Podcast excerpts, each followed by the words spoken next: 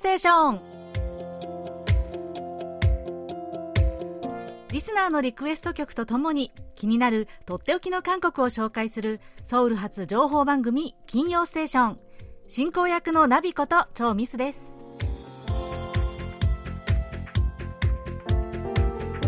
リスナーの皆さんこんにちは。アニョンセヨえ11月ももう半ば。早いですね。なんだかこうイチョウの葉っぱが散るのを見るとなんかちょっとアンニュイな気持ちになる今日この頃です。えー、そんな中ですね実は先週私日本に行ってきたんです、えー、今年2度目のね日本行きとなりました。で今回はある行事のために行ったんですけれども、まあ、何の行事だったかはこの後のねあのコーナー暮らしの音の、えー、部分で詳しくご紹介しますね。まあそんなこんなですね。11月も本当にあっという間にもう半ばを過ぎてしまったなという感じです。はい、えー、そして今日はこちらのお便りからご紹介します、えー、井上陽子さんからです。ナビさんこんにちは。毎回楽しく聞いています。11月11日の放送で美しい世界をナビさんの生歌で聞きました。とても良かったです。音楽の教科書に載ってるのも納得です。さて11月と12月のテーマ心が温かくなる曲は韓国ドラマ恋愛体質30歳になれば大丈夫の OST で本当はチャン・ボンジュンさんが歌っている歌ですが主演の2人アン・ジェホンさんチョン・ウヒさんのバージョンで曲をリクエストします片思いの曲ですが2人で歌うといい感じですとの、えー、お便りいただきましたはい井上さんありがとうございます、えー、アルンダウンセさん美しい世界ですね。先週、久々に生声で 歌ってちょっと緊張しましたね。えでも本当にいい曲ですよね。で、えー、先週お伝えした11月と12月のリクエストのテーマ、早速ありがとうございます。ね、心があったかくなる曲。ね、ドラマメロがチェチュ恋愛体質ですね。主演のアンジェホンさんって、私個人的にすっごく好きなんですけど、それこそね、人間の人柄のあったかさがこう、にじみ出るような方じゃないですか？ねなので、ぴったりな選曲だなと思いました。それでは、今週の金曜ステーションは井上陽子さんがリクエストしてくださったこちらの曲をお送りしながらスタートです。最後までお楽しみください。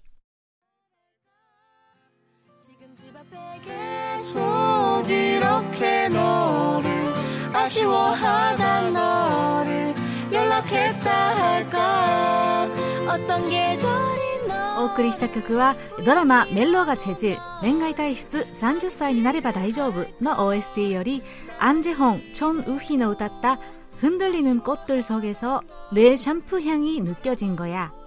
揺れる花の中で君のシャンプーの香りを感じたでした。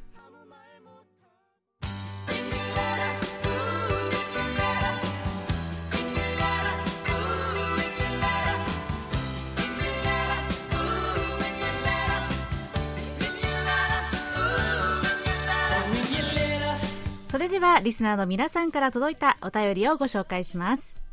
えまずは岩手県の伊藤浩一郎さんからです。なびちゃんおはようございます。妻のお父さんが亡くなり気持ちが落ち込んでいてメールする意欲がなくなっていましたが最近お便りが少ないと聞いたので頑張ってメールします。木曜日収録と聞いたので早起きしてメールしました。先週ナビちゃんが歌った美しい世界私もこの歌が好きです。今まで歌詞がわからなかったのでとても良かったです。昔ひまわりさんが担当していた日曜日の歌番組「サンデーミュージックパワー」で歌詞からぼたもちというコーナーがありました。歌詞を紹介するコーナーです。私は韓国語がわからないので好きなメロディーだけで歌を聴いていますが歌詞の意味も分かったらもっと楽しいと思います。そこで提案です。歌詞の意味を紹介するコーナーを作っていただけませんか？とのお便りでした。はい、伊藤さんありがとうございます。ね、奥様のお父様がお亡くなりになったということでね、本当にご冥福をお祈りします。え、ご愁傷様です。ね、でも本当に、ね、落ち込んでらっしゃったということですけどね、メールくださって本当ありがとうございます。えー、この番組を聞いて、ちょっとでも癒しになれたらなと思います。はい。その上で、ね、美しい世界の話、あの、歌ですね。先週、童謡コーナーということで、童謡ではないけれども、唱歌としてね、小学生とかがよく歌ってる歌、ご紹介しました。ね面白いですね。えー、昔、ひまわりさんが担当していた、えー、番組で、歌詞から歌持ち。面白いですね。ね、歌詞を紹介するのも面白いですよね。あの、まこの童謡を紹介する中で、時々ね、こう、ちょっと長めの歌とか、えこう、ポップスも入ってる歌なんかも紹介したいなと思います。ありがとうございました。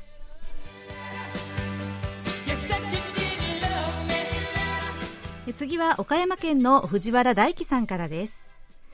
イー・イギョンのカルテ軍定時退勤という曲リクエストします。日本語字幕がついたものがツイッターで流れていて仕事に追われている周りに上司同僚がいると帰りにくい予定になかった急に飲み急な飲み会などストレス社会の様子が日本と通じるところがとっても多くってとっても面白いと思いましたこちらでは外国人の受け入れがコロナ禍以前に戻り国内旅行も活気づきホテル観光地にも人が戻りつつありますそろそろ遠出をしたいところでもありますとのことです。はい。藤原さんありがとうございます。ね、お便りを見て、YouTube で私この曲を知らなかったので、見たんですけれども、爆笑でした。イーギョンさん、いいですね。この曲実は2020年に出ているんですけど、なぜか今年になって日本語字幕がついて日本で急浮上してるんですって。なぜでしょうね。K-POP 史上一番共感した なんていうコメントがついてるそうなんですよ。イ・ギョンさんって、イ・イギョンさんって、俳優さんすごくこう、シリアスな役からコメディまで幅広くこなす俳優さんなんですけれどもね、こんなに歌がうまいっていうか、コミカルなトロットがうまいなんて知らなかったですよ。ね。ああと、あの、観光地にもにぎわいが戻ってきましたとのこと。ねただ、最近コロナ状況がちょっとね、また拡大してますよね。いやー、ほんと、なんとか早めに収まってほしいものです。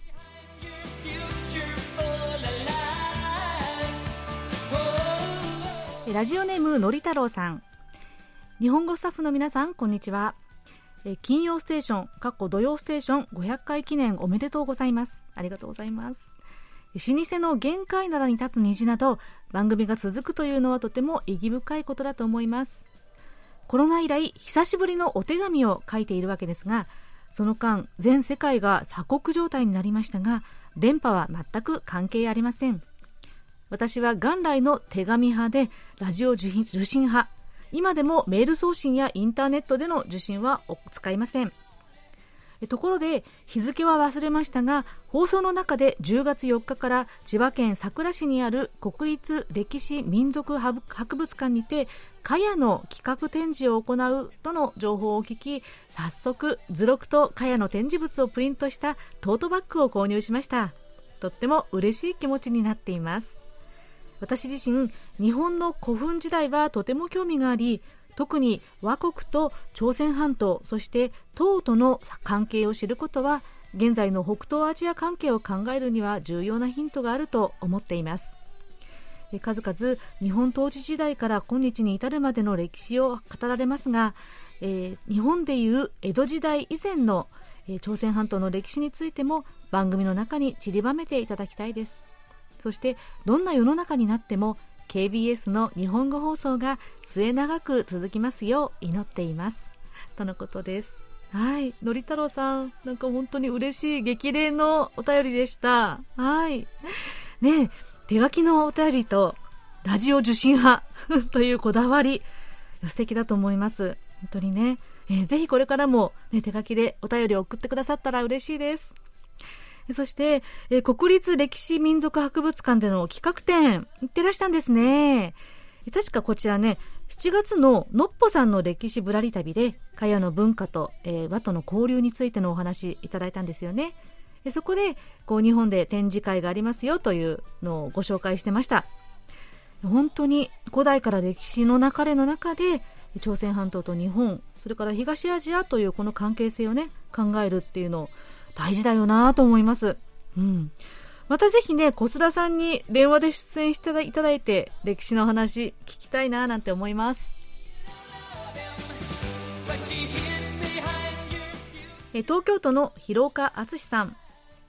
チェッカーズのジュリアにハートブレイクのカバーバージョンがあると聞きました。ぜひかけてください。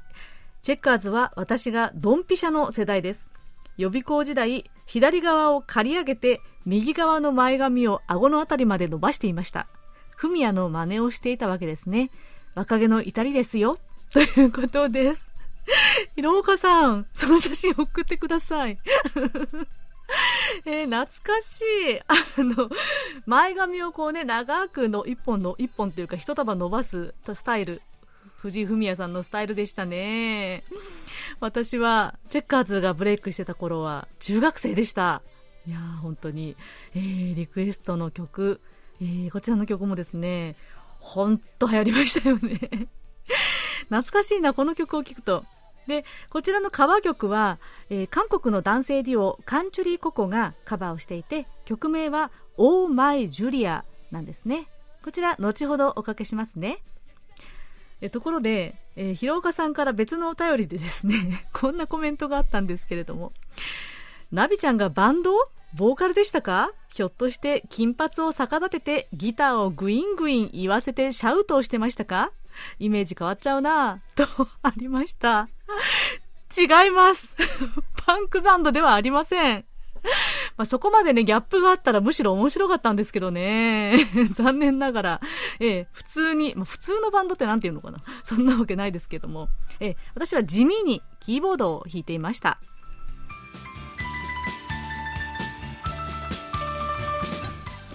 さて、11月と12月のリクエスト曲のテーマは、心があったかくなる曲というふうに募集しております。これから寒くなる季節、これを聞くとほっこりあったかくなるなという曲、ぜひ教えてください。皆さんのね、ほっこりと温かいエピソードなどもお待ちしてますよ。お便りはメールアドレス japanese.kbs.co.kr または番組ホームページの日本語放送へのメッセージをクリックして書き込んでください。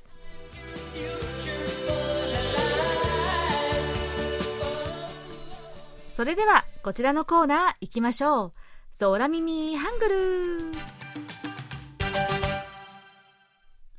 韓国語のフレーズや歌の歌詞が日本語に聞こえる空耳ハングル空耳ミュージックのコーナーです。今日は岩手県の細田誠二さんからのご投稿です韓国人の空くんと日本人のミミちゃんの噛み合わないおかしな会話え空くんは最近急に綺麗になったミミちゃんが恋愛を始めたのか気になってます。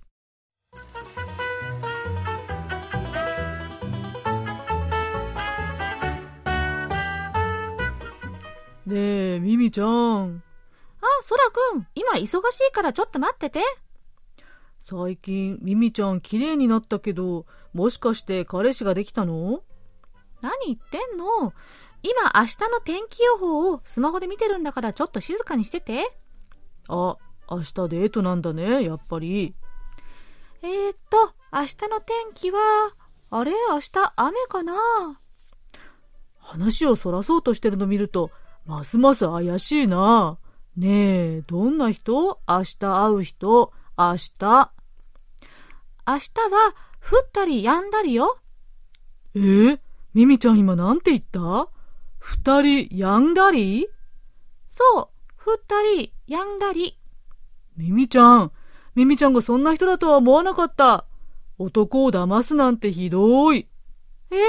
そらくん、何怒ってるの？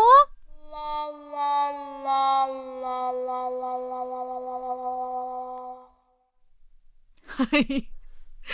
だいぶ寸劇チックな感じで二人の会話を進めてみましたが、えー、降ったり止んだりで怒ってしまった空くん。これはどういうことでしょうね。はい、さすが細田さん。日本語が韓国語に聞こえた逆バージョンですね。はい。えー、韓国語で、やんだり、やんだりというのはですね、やんというのが両方の両、えー、二つを表します。なので、え、たり、足二つの足。つまり、二股っていうことなんですよ。やんだりというと、二股かけてるっていう意味になっちゃうんですね。なので、天気の降ったりやんだりと言ったのが、二人やんだり、二人に二股かけてるんじゃないかと聞こえてしまった空耳ということですね。いや、すごい言葉ご存知でしたね。やんだり。でもね、ここで、明日は二人やんだりよ？なんて、ミミちゃんがさらっと言ったらですね、怖い、怖い女ですね、ミミちゃんは。いやいや、そらくんもっとね、友達を信用してあげてくださいよ。ねえ。ということで、え今日は岩手県の細田誠二さんからのご投稿で、雨が降ったり止んだりというのが、二人止んだり、えー、二股という意味のやんだりに聞こえたという空耳ハングルでした。えー、細田さんにはささやかなプレゼントと私のサイン入りベリカードをお送りします。皆さん、引き続き楽しい空耳ハングル、空耳ミュージック、どしどしご応募くださいね。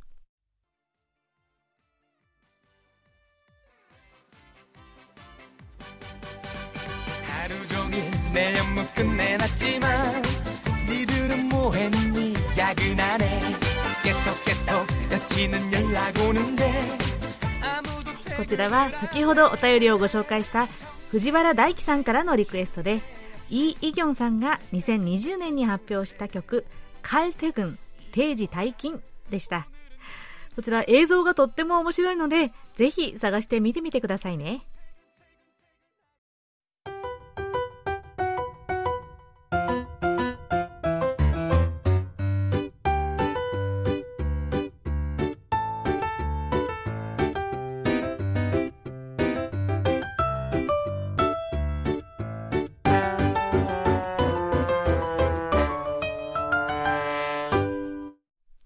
ソウル暮らしの音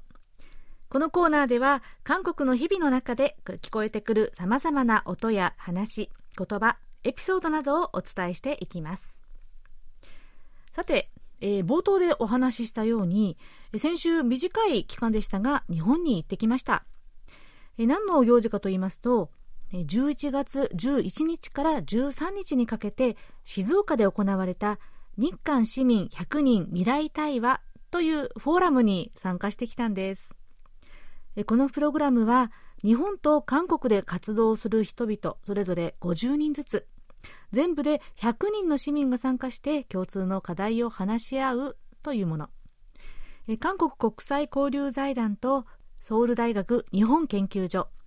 そして早稲田大学韓国学研究所の主催で2017年から毎年日本と韓国で交互に開催されているんです。実はこのフォーラム私2年前の2020年にも参加してきてこの番組でご紹介したことがあるんですよ。ただその時はコロナのためにオンラインでの開催だったんです。で今回3年ぶりの対面での開催ということでかねてから開催地の候補地に上がっていた静岡で日韓市民100人が集まったというわけなんです。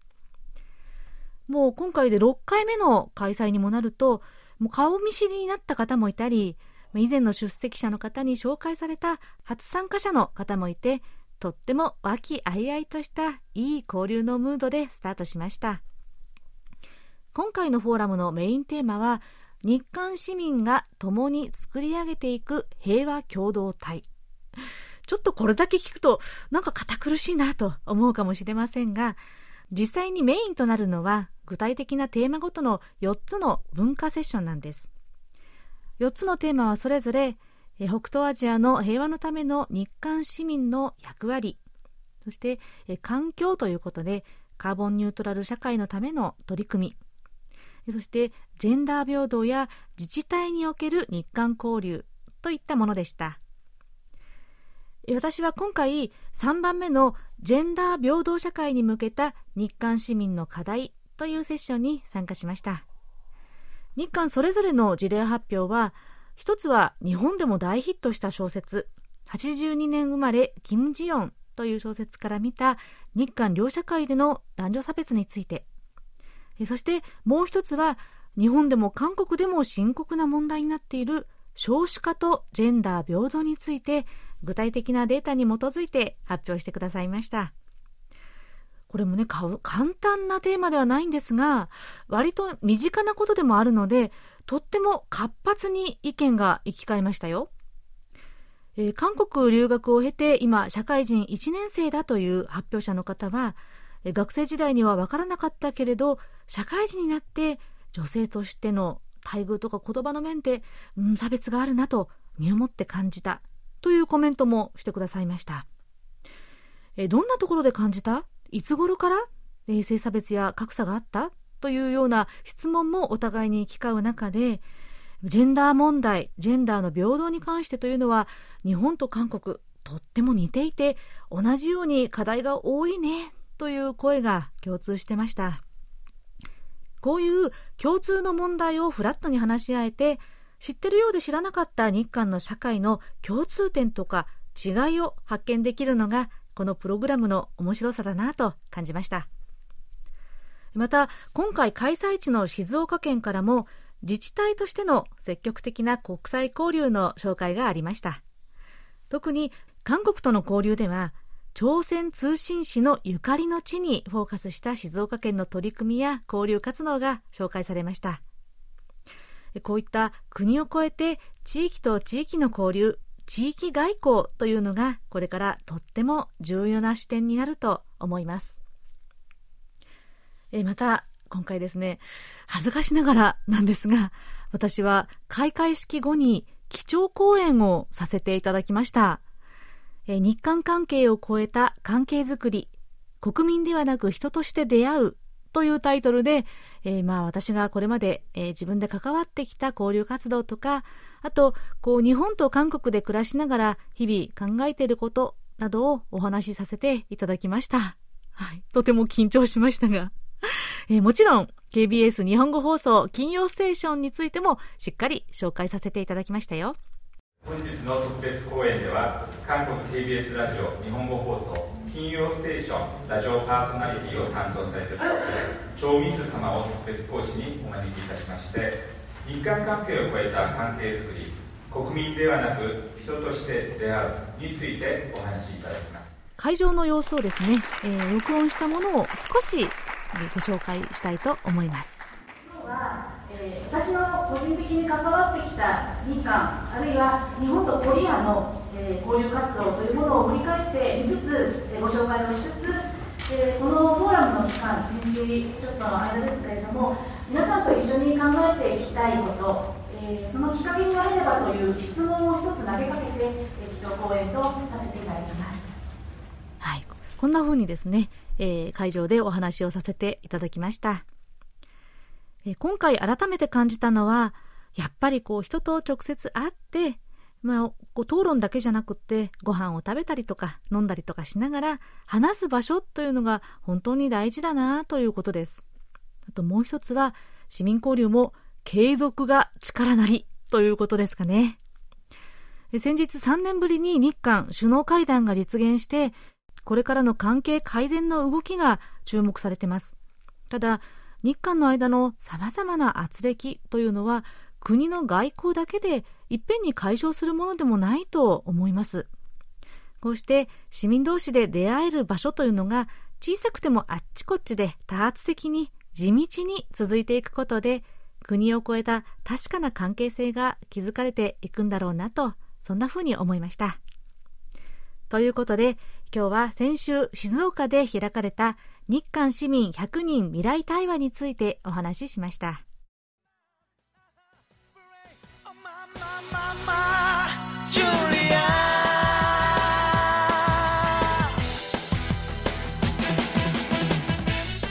こちらは先ほどお便りをご紹介した広岡敦さんからのリクエストでカンチュリーココが2000年に発表した曲「 Oh My Julia」でした。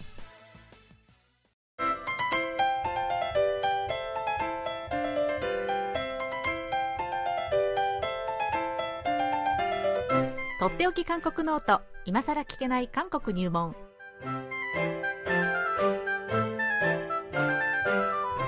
韓国に長らく滞在され現在福福岡大学人文学部東アジア地域言語学科准教授でいらっしゃる尾形義弘さんが韓国社会のどんな疑問にもお答えします。えー、尾形先生、こんにちは。こんにちは。はい。今週もよろしくお願いします。よろしくお願いします。はい。えー、早速ご質問です。えー、大阪府の谷口正さんからです。なびさん、岡田先生、ひまわりさん、こんにちは。早速ですが、日本はご存知の通り、超高齢化社会に突入しています。また2025年問題と言われる段階の世代の方々が75歳以上の後期高齢者になり介護がピークを迎えるであろう2030年頃を想像すると全く制度も設備も人的要因も満たされていないと感じています。我が家は京都の実家にいる80歳代半ばを迎える両親が要介護の認定を受け週2回のデイサービスやホームペルヘルパーさんのフォロー配食サービスなどで介護真っ只中です。ケアマネージャーさんが経験豊富なので安心して介護をお願いしています。韓国もまあまあ高齢化社会だと想像しているんですが韓国の介護事情や制度高齢化社会の実情などを教えていただければ嬉しいです。ほんじゃあね、ということです。で、はい、はい。で、類似のですね、高齢者のデイケアについての質問は、はい、えー、ラジオネーム、キムチボーイさんからもいただいてます。あ、はい。はい。えー、ありがとうございます。はい。あのー、韓国もですね、うん、えー、2008年に、えー、老人長期療養保険制度というものが導入されていまして、うんうん、えー、日本は2000年に介護保険制度が導入されていますので、うん、えー、少し遅れてですね、えー、韓国も導入されていると。でやはり韓国は日本には少し遅れてなんですけれども、日本以上に急速に、うん、えー、少子高齢化というものがですね進んでおりまして、はい、えー、2019年の時点で、えー、高齢化率というものが15.5%と、日本の場合、えーまあ、ちょっと1年前になるんですけれども、28.1%。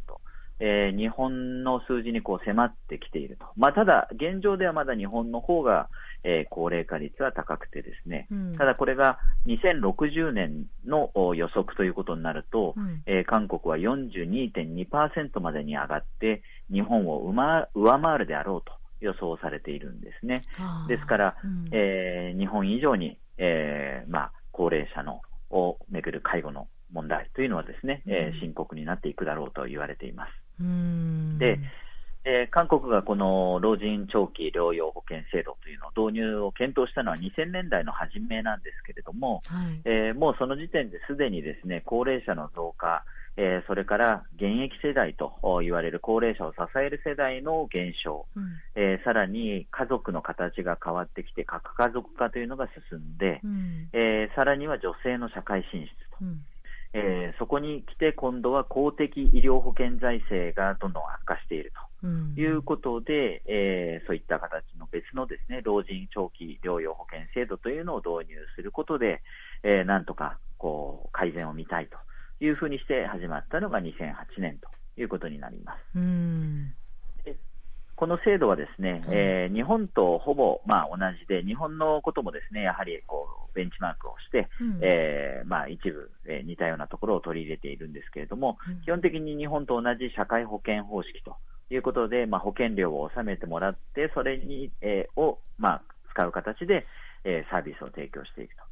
いうのは一緒なんですけれども、うん、えー、韓国の場合はですねあの医療保険、えー、等の一環として保険公団があこれを運営すると。えー、日本の場合は自治体が結構中心になっているというところと比べるとですね、えー、国の次元でやっているというところが若干違うようです。あなるほど。で、うん、はい韓国の場合は保険料の20%が、えー、国庫負担という形で、えーまあ、運営されていて、うん、自己負担に関しては、えー、日本の場合は10%から30%というふうに幅があるんですけれども、うん、えー、韓国の場合は一律に在宅の場合は15%、はい、施設サービスの場合は20%と。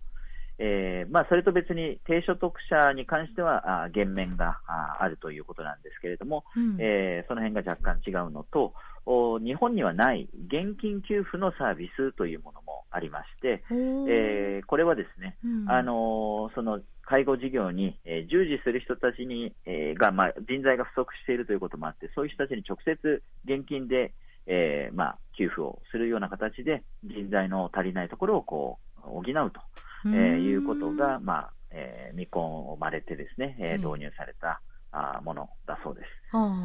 で、うん、日本の場合はあの地域ごとに事情があいろいろありますので、うん、えー、その地域の事情に応じた運用ということで、えー、地方自治体があ中心になって、えー、やるという形をとっているのに比べて、韓国の場合は、えー、先ほど言ったように全国一律のサービス提供というのが目指されているというところが、えー、結構違いになるのかなと思います。うんうん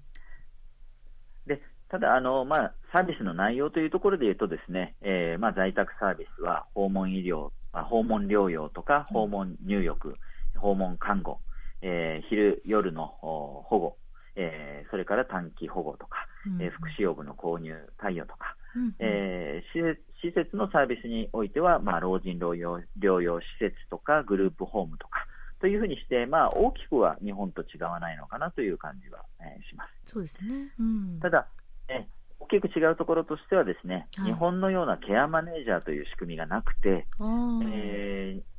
あの谷口さんの場合もですね、うん、ケアマネージャーさんに、まあ、お任せしていることで安心というところはあるとおっしゃってましたけれども、うんうん、えー、韓国の場合はそういった制度がないので、うん、自ら利用するサービスや施設を、えー、こう選んでいく、決めていくということが必要になっていると。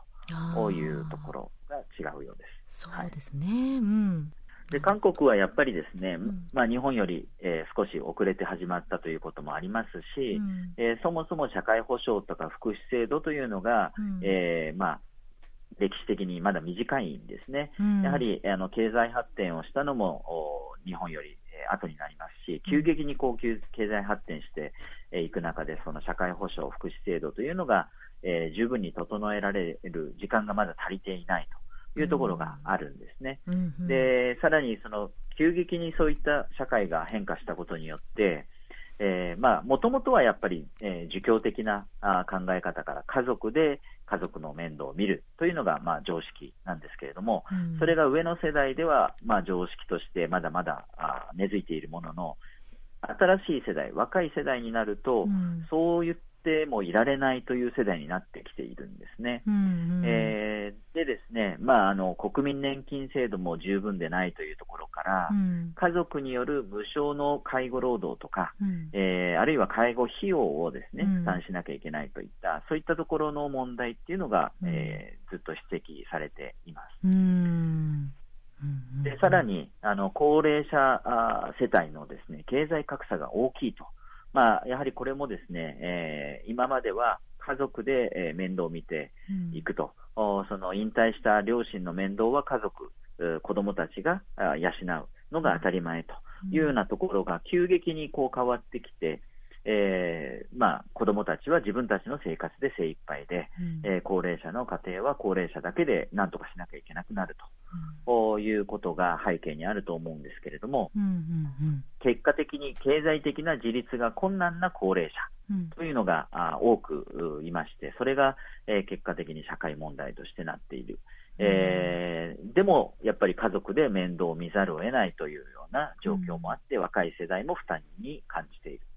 えー、さらにそういった自分はあその自分の上の世代に対しては家族で面倒を見てきた高齢者たちが自分は面倒を見てもらえないということに対する、うん、まあなんていうんですかね、絶望感のようなところがあったり、えー、まあ、あの子供たちに対する寂しさみたいなものがあったりと、そういったこう感情的な部分での認識のギャップもですね結構あるのかなという感じがします。うん、でやはり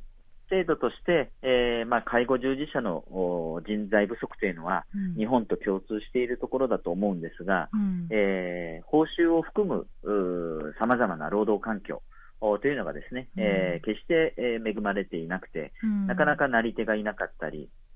えー、人が集まらなかったりと、うん、いうようなことがですね、えー、あって、そこら辺がきちっとやっぱり改善されていかないと、お社会としてですね、家族にこう、まあ、頼らざるを得ない、えー、福祉、えー、というところが、まあ、なかなか良くなっていかないんじゃないだろうかというふうにして言われていて、うん、まあ、日本と同じような課題を抱えているんだろうなというところがあります。うんなるほどですね。いや私も結構この問題はこれから関心を持っていかなきゃいけないなと思ってるんですけど恥ずかしながら全然わかあの、まあ、経験的に知ることが少なくって、はい、今ケアマネージャーっていう仕組みがないっていうのも初めて知りましたね。うん、そうですね、確かに、日本ではこう当たり前のように言われてますけれどもね。うん、はい、うんなるほどですね。はい。これから本当にもう深刻なね、問題になっていきますよね。うん。はい。はい。ということで、えー、今日は、えー、大阪府の谷口正さんからのご質問で、えー、韓国の、えーまあ、介護事情や制度、高齢化社会の実情などについてお答えいただきました。ありがとうございます。えー、小田さん、えー、もう次の回は来月12月となりますね。はい早いですね。早いですね、はい、もうカレンダーが残り1枚になりますね。はい。来月には。うん。ということで、えー、とっておき韓国ノート、今更聞けない韓国入門宛てに引き続き皆さんお気軽にご質問をお寄せください。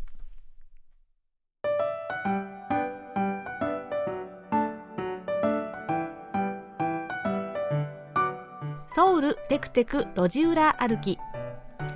今日は先日久しぶりに行ってきたナムデムンシジャンについてご紹介しますソウルを旅行した方はもう一度は訪れたことがあるかもしれませんが実は行ったことがないという方にとっては何の市場？何の市場なんだろうって思うかもしれませんね。ナムデムンシジャン。こちらで一番有名なのは衣服関係衣類の関係やアクセサリーなどの問屋さんなんです。で小売店ももちろんたくさんあるんですがナムデムンシジャンは明け方に日本はもちろんアジアとかヨーロッパの各地から衣類の買い付けに来る商人で溢れる問屋街なんですよ。もちろん私が行ったのは日中の時間でショッピングを楽しむことができました。4号線のフェヒョン駅会うに賢いと書いてフェフョン駅なんですけれどもここ5番出口を降りて市場の路地をずっと進むと右側に大きな商店集合ビルが並んでいます。でここには食器とか布団工芸品などなどの小売店がぎっしり詰まっているんです。でこれはお目当てのものをねしっかりと決めて探しに行かないとこう見ているだけで迷ってしまってクラクラしてしまいそうな規模なんです。私は韓国の伝統飾りがいくつか必要だったので探しに行ったんですが、えー、良いものを安くゲットすることができました。特に買うものがなくても何でもシジャンの雰囲気を味わいながらブラブラ歩くのも楽しいもんです。またシジャンで外せないのが美味しいもの巡りですよね。南デムンシジャンで有名なのはカエチというタチウオの煮物の料理のお店が並ぶ横丁。カエチチョリンコルモッケル。そしてカルグクスといううどんの横丁なんです。またもう一つ有名なのがホットックこれね、こう、もちっとした生地に甘い蜜が入って、それを油でこんがりと焼いたおやつなんですけれども、美味しいんですよね。これ、ナンデムンの有名なホットク屋さんは、本当に長い行列で待たなきゃいけないぐらい、すごく有名なんです。えー、私も久しぶりに訪れたナンデムン市場。すぐ隣のエリアのミョンドンと同様に、コロナで一時はどうなるのかなと思いましたが、今回行ってみたところ、すっかり以前の活気を取り戻してました。私は今回食べ逃したホットックを食べにまた近々行きたいなと思っています。というわけで、今日はナンデムンシジャンのテクテク歩きをご紹介しました。